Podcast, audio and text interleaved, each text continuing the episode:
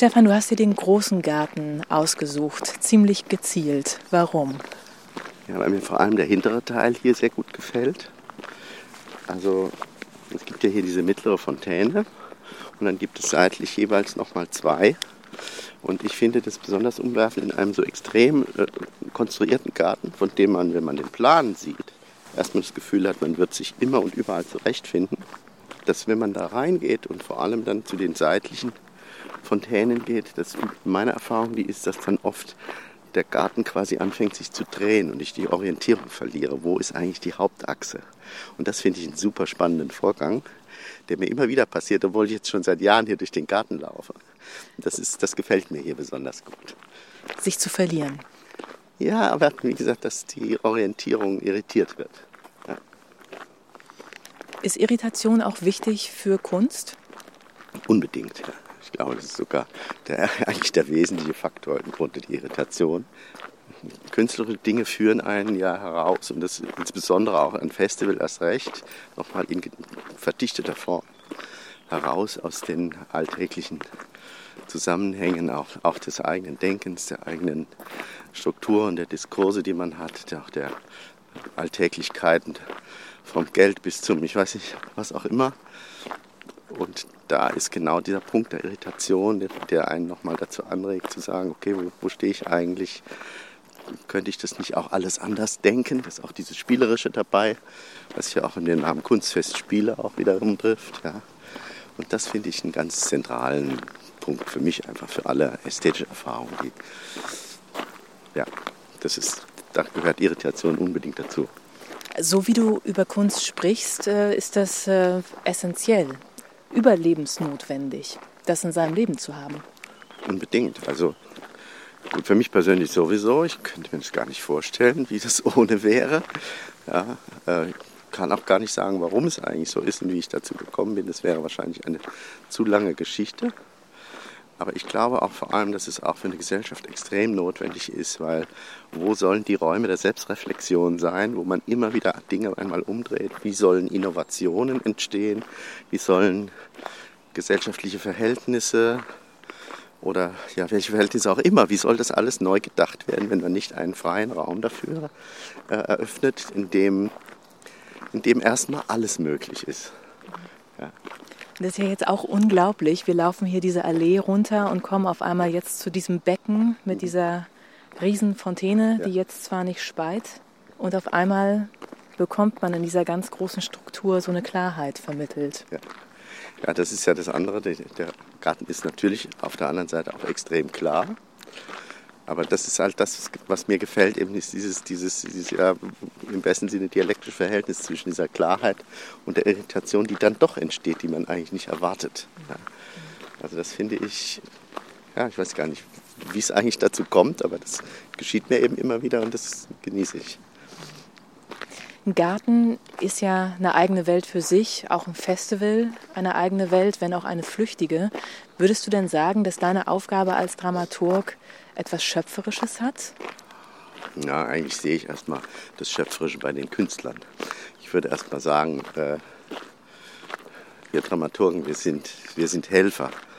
Ja, wir versuchen Räume zu schaffen, Dinge zu öffnen, wo die Künstlerinnen und Künstler reingehen können, wo sie ja, ihre künstlerische Idee verwirklichen können. Das hat sicherlich auch einen kreativen Anteil, das will ich nicht bestreiten, aber ich sehe mich nicht als in diesem Sinne sozusagen als den Kreativen, sondern es geht immer darum, sozusagen den Boden zu bereiten für etwas anderes, was dann kommt. Also das ist etwas, was mir auch gut gefällt, wo ich mich auch persönlich sehr gut sehe. Ich bin sehr gerne in der zweiten Reihe. Das stimmt. Dramaturgen führen immer so ein, nicht Schattendasein vielleicht, aber ein Dasein hinter den Kulissen. Ja, oder auch dazwischen. Dazwischen. Trotzdem ist es ja so, dass du eben mit dieses Programm aus dem Boden stampfst und sagen wir mal in diesem Programm bestimmst, wie diese Welt aussehen soll, dieses Festival. Ja, also ich würde sagen, mitbestimmt, das ist ja schon, äh, also in der Vorbereitung sind es schon mehrere. Es gibt auch ein, mittlerweile eine, eine Gruppe von, äh, sind noch zwei Dramaturginnen, die für bestimmte Bereiche mitarbeiten und wir versuchen das so zu sortieren, dass dann im Wesentlichen zwischen äh, Ingo Metzmacher und mir die Entscheidungen fallen, was in dem Festival passiert. Auch Marlies Leibitzky als diejenigen, die dann sozusagen die reale Seite der Budgets, der Disposition des Personals mit abdeckt äh, ist dann natürlich ein ganz, ganz wichtiger Faktor. Also es gibt, wenn man so will, dieses Dreierdirektorium, Betriebsdirektion, leitender Dramaturg, Intendant und wo diese Entscheidungen dann fallen. Ist es auch wichtig für diese Entscheidungen, wie du sagst, den Dialog zu haben? Also nicht als Satellit unterwegs zu sein und zu sagen, okay, das nehme ich rein, diese Performance, dieses Musikstück, sondern erst im Austausch? Ja, also ich würde mal sagen, Dramaturgie ist per se ein diskursives Format. Das ist so einer meiner Standardsätze. es braucht die Auseinandersetzung, es braucht das Gespräch, es braucht die Diskussion. Das kann man nicht allein erfinden. Da braucht man Menschen dazu und deswegen finde ich das auch in dieser etwas ausgebreiteten Struktur, in der wir jetzt dann arbeiten, finde ich das sehr fruchtbar, weil es läuft ja auch nicht nur darüber, dass man eine Idee hat und dass man sagt, okay, den oder diejenige, die laden wir jetzt ein und dann kommt das und jenes und so weiter, sondern es gibt ja auch sehr viele Zufälle und äh, Unwägbarkeiten oder so, die einen dann zu bestimmten Dingen führen oder manchmal auch äh, etwas, was äh, einem vielleicht noch nicht so gut gefallen hat, wo der andere aber sagt, ich glaube, das ist bei uns besonders toll und, und die richtige Intuition hat, die spielt ja auch eine große Rolle und da muss man sich ja auch irgendwie drauf verlassen können. Ja. Mhm. Also das ist ein ganz komplexer Prozess und wie gesagt, der setzt auf jeden Fall voraus, dass man permanent miteinander redet. so ist das, ja. Was ist denn konkret eigentlich so der Tagesablauf eines Dramaturgen in der Vorbereitung auf so ein Festival? Heißt das, dass du durch die Gegend fährst, auf der ganzen Welt unterwegs bist und dir Stücke anschaust? Ja, die ganze Welt ist vielleicht ein bisschen groß, aber im Prinzip ist das ein Teil, ist tatsächlich unterwegs sein und sich Dinge anschauen. Äh, das delegiere ich auch zum Teil, da ich ja sowieso auch schon privat zwischen Frankfurt und Hannover genug unterwegs bin. Und dann haben wir ja natürlich auch wunderbare Mittel heutzutage relativ schnell zu sagen, es lohnt sich das, dahin zu fahren, sich das anzugucken. Also schon ein Video, obwohl das niemals das ist, was es ist am Ende, gibt einem aber schon eine erste Auskunft, ob es sich lohnt, äh, sozusagen sich darum zu kümmern, sich das mal anzuschauen.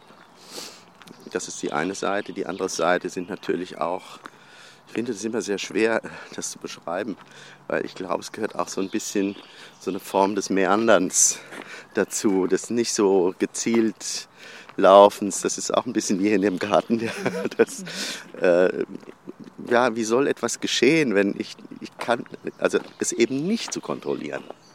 Das ist, glaube ich, ein ganz wichtiger Punkt, ja, sondern auch Dinge auf sich zukommen lassen. Also das, glaube ich, also gehört für mich auch schon immer irgendwie dazu zur Arbeit. Äh, ich halte das für die stärkere Variante, manchmal schwerer auszuhalten, zugegeben. Hast du ein Beispiel? Wann ist es dir schon mal so gegangen, dass du etwas nicht erwartet hast und du mit etwas Wunderbarem dann beschenkt wurdest vielleicht? Ja, unser, also das Beispiel des vergangenen Wochenendes ist eklatant. Ja, wir haben 52 Portraits äh, gesehen äh, auf Video. Das kann man im Internet anschauen und haben gesagt, das ist eine wunderbare Arbeit, die wollen wir gerne zeigen. Dann gab es einen Kontakt zu Jonathan Burroughs, der dann mit Hugo Glendenning hierher kam. Der britische der Choreograf. Britische Choreograf und, sein, der, und der Fotograf und Filmemacher, der das gemacht hat. Dann sind wir mit denen, vielleicht gehen wir hier links zu ja. dem. Jetzt, es sieht jetzt wieder wie eine gerade Achse aus, man weiß nicht genau, ist es sie oder nicht. Sie führt bis zur Galerie, da kann man sich noch orientieren. Mhm. Aber das nur by the way. Also Boris ist dann hier gewesen. Wir haben mit, mit ihm und Hugo hier einen Tag verbracht. Wir haben ihm die Gärten und alle Räume, die er haben, gezeigt. Und haben sie gefragt, wie sollen wir denn das präsentieren? So eine Videoarbeit, einfach eine Leinwand aufstellen und dann setzen wir uns davor und gucken uns das zwei Stunden an. Das kommt uns irgendwie langweilig vor. Ja, Gibt es denn da andere Konzepte? Und so sind wir im Gespräch auf dieses Konzept gekommen, dass sie gesagt haben, okay, wir könnten ja aber noch eigene Stücke auch damit in Verbindung bringen, wir könnten so einen Abend gestalten. Wir haben denen erzählt, dass wir hier so ein besonderes Format gemacht haben vor zwei Jahren mit dem Nachtkonzert, mit dem Check Quartett und dem Gavin Bryars Ensemble. Wir haben denen die Pläne gezeigt, wie da die verschiedenen Stationen in der Galerie waren und die haben gesagt, ah, das sieht aber interessant aus. Und dann haben sie angefangen, sozusagen darüber nachzudenken, haben gesagt, wir haben sowas Ähnliches auch in kleineren Räumen schon mal gemacht. Und da fällt uns was dazu ein. Und so sind wir mit darüber ins Gespräch gekommen. Dann war natürlich der Musiker Matteo Fagion, der ja sehr viel äh, mit, mit Boris zusammen gemacht hat. Das war halt auch der, dieser Teil sozusagen der Retrospektive älterer Stücke von den beiden. Und dann haben sie noch gesagt, da ist auch Tim Etchels dabei. Und der wird auch eine kleine Sache machen. Und Hugo Glendenning hatte uns die Bilder gezeigt von Flatka Horvaths Arbeit mit den Stühlen. Und wir haben gesagt, wow, das ist ja geil, das wollen wir hier haben. Stühle, die man hier im Schwanenteich oder in den Schwanenteichen sehen konnte, immer wieder umarrangiert, in eine neue Struktur und Ordnung gebracht. Genau. Also das hat uns unmittelbar begeistert, die Bilder, die wir da gesehen haben. Und deswegen haben wir direkt mit ihr Kontakt aufgenommen äh, und haben sie gebeten, nochmal herzukommen, ob wir das hier irgendwie machen können, haben ihr unsere verschiedenen Wasserstellen gezeigt. Und sie hat sich schließlich darauf eingelassen, obwohl sie das bisher immer nur in einem Wasser alleine getan hat, hier das in vier Teichen zu machen mit drei weiteren Performerinnen. Dann über drei Tage auch. Das ist auch völlig neu und für sie ungewöhnlich, weil das, wenn das acht Stunden geht, ja auch sehr anstrengend ist. Dafür hat sie sich dann ein eigenes Konzept eben gedacht, dass der zweite Tag etwas anders läuft als der erste. Und dann, als sie herkam, dann brachte sie Tim Etchels mit und wir wussten bis dahin nicht, dass es sich um ein Ehepaar handelt. Der britische Performance-Künstler, der aus dem Theaterbereich kommt und hier auch eine Installation bei euch hat. Genau. Und nachdem wir schon wussten von Jonathan Bowles, dass er auch einen kleinen Auftritt haben soll in dem Abend, den sie planen, hat er natürlich hier auch alles mitbekommen. Und wir haben ihm das Arne Jakobsen Foyer gezeigt und er hat gesagt, da wird ihm bestimmt was dazu einfallen. Und so haben wir gesagt, okay, dann mach doch da eine Installation. Und so hatten wir auf einmal eigentlich eine Art Künstlergruppe, die wir hier ganz stark auch in dem Festival Beginn vertreten hatten und haben ganz unterschiedliche Arbeiten gezeigt, die aber alle aufeinander geantwortet haben. Das sind, das würde ich sagen, das ist der Zufall, der uns da entgegengekommen ist. Ja, ja das haben wir genutzt also dazu gehört ja auch den Moment zu erkennen, wo etwas, wo es das ist, was man gebrauchen kann. Also das würde ich sagen, das habe ich wirklich von meinem großen Lehrmeister, mit dem ich so lange gearbeitet habe, Heiner Goebbels, gelernt, der dafür ein untrügliches Gespür hat, wann etwas für ihn zu gebrauchen ist. Und das finde ich einen ganz entscheidenden Faktor auch bei der Arbeit an so einem Programm, dass man auch wie gesagt, solche Dinge zulässt und dann den Moment ergreift und erkennt, okay, das ist es jetzt, das brauchen wir, das wollen wir haben. Du hast gerade Heiner Goebbels angesprochen. 2012 bis 2014 war er Intendant der Ruhrtriennale und du warst dort der Dramaturg, hast aber auch schon vorher mit ihm zusammengearbeitet. Ja, also ich war Musikdramaturg in der Zeit, also zuständig für die musiktheatralen Arbeiten und das Konzertprogramm. Und ich habe eigentlich, äh, bin ich eigentlich im Grunde durch Heiner Goebbels in all das hier hineingewachsen, weil ich 1990 äh, meine allererste Regieassistenz bei Michael Simon hatte, der dann mit Heiner Goebbels ein gemeinsames Stück machte, das sie beide als äh, Regisseure verantwortet haben. Und da war ich sozusagen, das war meine erste Arbeit mit Heiner. Und äh, ja, aus irgendeinem Grund haben wir gut zusammengepasst und das hat über viele Jahre getragen. Und ich habe natürlich unendlich viel gelernt. Wir haben viele Arbeiten, auch gerade in den 90ern, musiktheatrale Arbeiten zusammen gemacht. Also ich immer als sein enger Mitarbeiter, Dramaturg oder Co-Regisseur oder Assistent, je nachdem, was da gerade gefordert war. Und das hat mich natürlich sehr geprägt. Du sagtest gerade schon den richtigen Moment erkennen. Das ist eine Sache, die du aus dieser Erfahrung damals Ruhrtriennale und Zusammenarbeit mit äh, Heiner Goebbels mitgenommen hast. Gibt es noch was anderes, was so prägend war? Oh, das ist ja jetzt eine lange Liste. Eins? Man, ja, man hat mich zu seinem, äh, äh man hat mich gebeten, äh, einen, einen, kleinen Text zu schreiben zu seiner Emeritierung als Professor in Gießen. Und ich, äh, am Ende ist daraus nur eine E-Mail geworden, in der ich geschrieben habe, dass ich das gar nicht formulieren kann, was ich ihm alles verdanke. Ähm, ja, wie gesagt, ich glaube, das ist der, genau der Punkt äh, dieses, dieses, des Zulassens und das eben nicht alles kontrollieren. Das ist, glaube ich, schon ein ganz wesentlicher. Also der auch für Heiners Regiearbeit eine ganz, ganz große Rolle spielt. Ja, das ist zum Beispiel ein fundamentaler Unterschied zu Robert Wilson, den wir ja auch hier hatten, von dem, mit dem ich dann auch bei der Ruhrtriennale zweimal das Glück hatte, zusammenzuarbeiten und auch sehr glücklich war, dass wir eine dieser Arbeiten hier jetzt auch nach Herrenhausen haben holen können. aber das ist ja, es ist zum Beispiel eben jemand, der erstmal alles aus der eigenen Wahrnehmung heraus kontrolliert.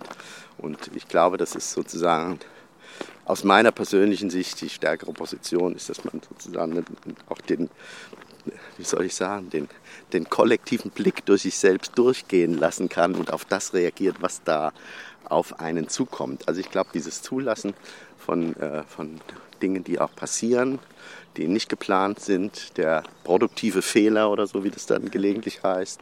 Und alle diese Dinge, das habe ich ganz stark von, von Heiner Goebbels gelernt. Äh, das fand ich immer eine extrem starke Position.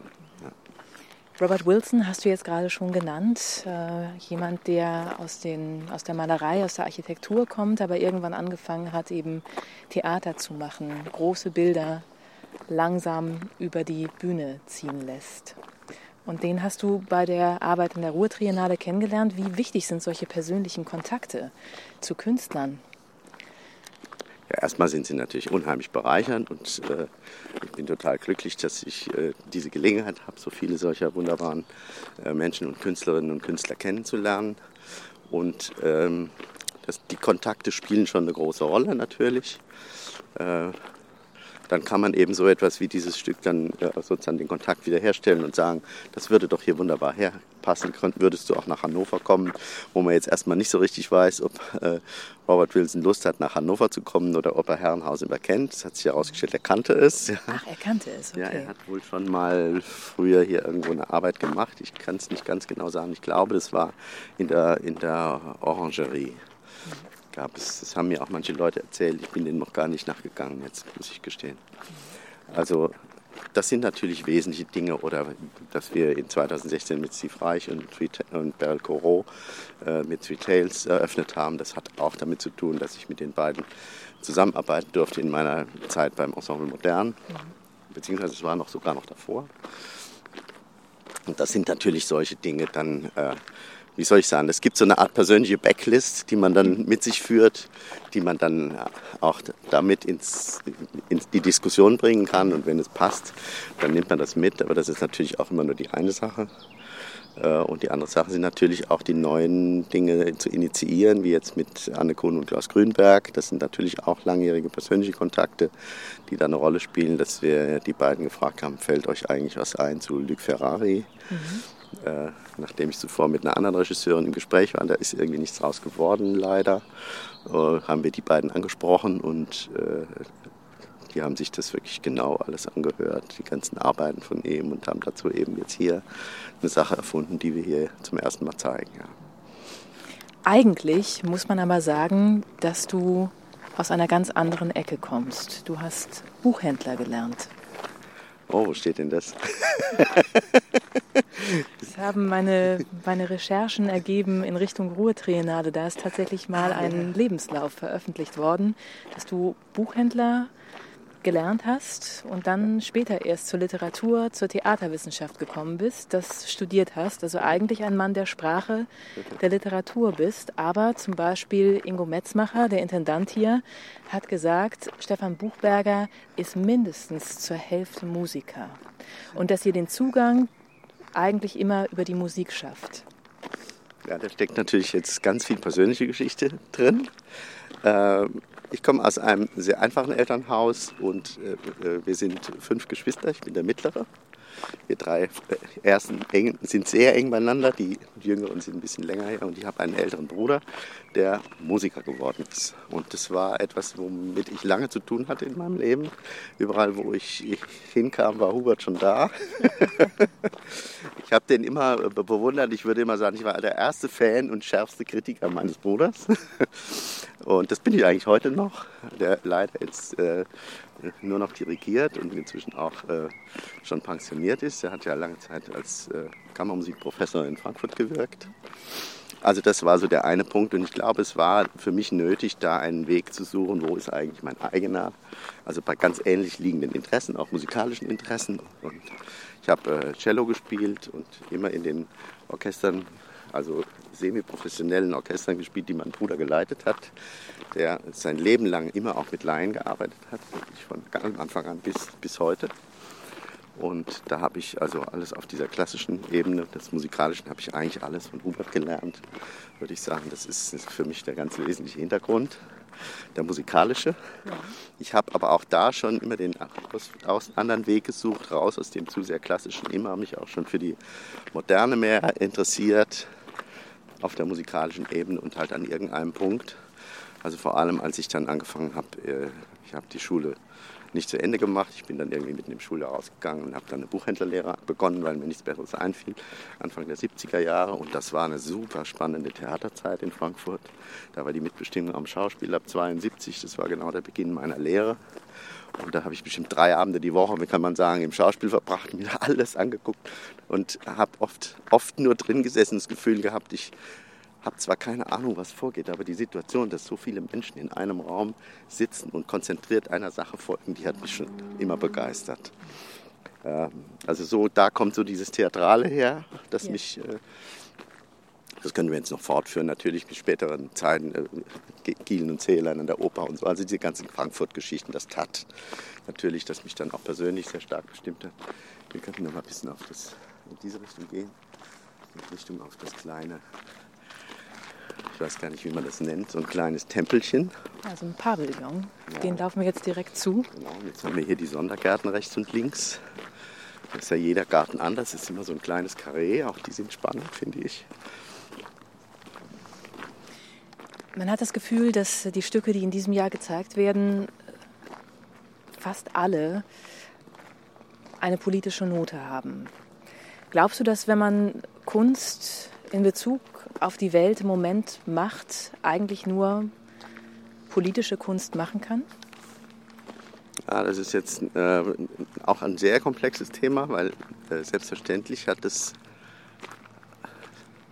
also allein schon, schon wenn ein Streichquartett sich zusammensetzt, ist es eigentlich schon ein politischer Vorgang, ja, weil es sich natürlich gegenüber anderen Gesellschaftsformationen, gegenüber alltäglichen äh, äh, Zusammenhängen äh, und so weiter sich erstmal absetzt und einen eigenen Raum beschreibt. Und ich glaube, dass es da ist auf jeden Fall schon mal der erste Teil der Politik äh, gegeben. Also wenn man es auf die Spitze treibt, dann kann man sagen, so das, was äh, äh, Helmut Lachenmann erzählt hat, wenn Nono ihm gesagt hat, wenn du jetzt hier ein Intervall schreibst, das ist schon bürgerliche Kultur. ja, das ist schon mitten bis ins Zentrum der Musik könnte man das auf so eine Art verfolgen. Das andere, was du ansprichst, ist natürlich der sozusagen, ich, wie soll ich sagen, das, das mehr vielleicht der Sujets, der Thematik oder der Zusammenhänge, wenn wir jetzt sagen, okay, die Stühle in den Teichen zeigen verschiedene Gesellschaftsbilder oder so, die sich abbilden, dann hat das natürlich auch eine, äh, auf einer anderen Ebene nochmal eine politische Konnotation. Aber das gehört zur Kunst eigentlich unmittelbar dazu. Also ohne das gibt es das, glaube ich, gar nicht. Die Frage ist immer, wie stark macht man das? Oder wie, wie findet sich, das ist für mich immer eine zentrale Frage, oder die wir uns auch hier stellen mit dem Programm, das wir haben, wie stark ist es in, in das Formbewusstsein des jeweiligen Kunstwerks eingegangen?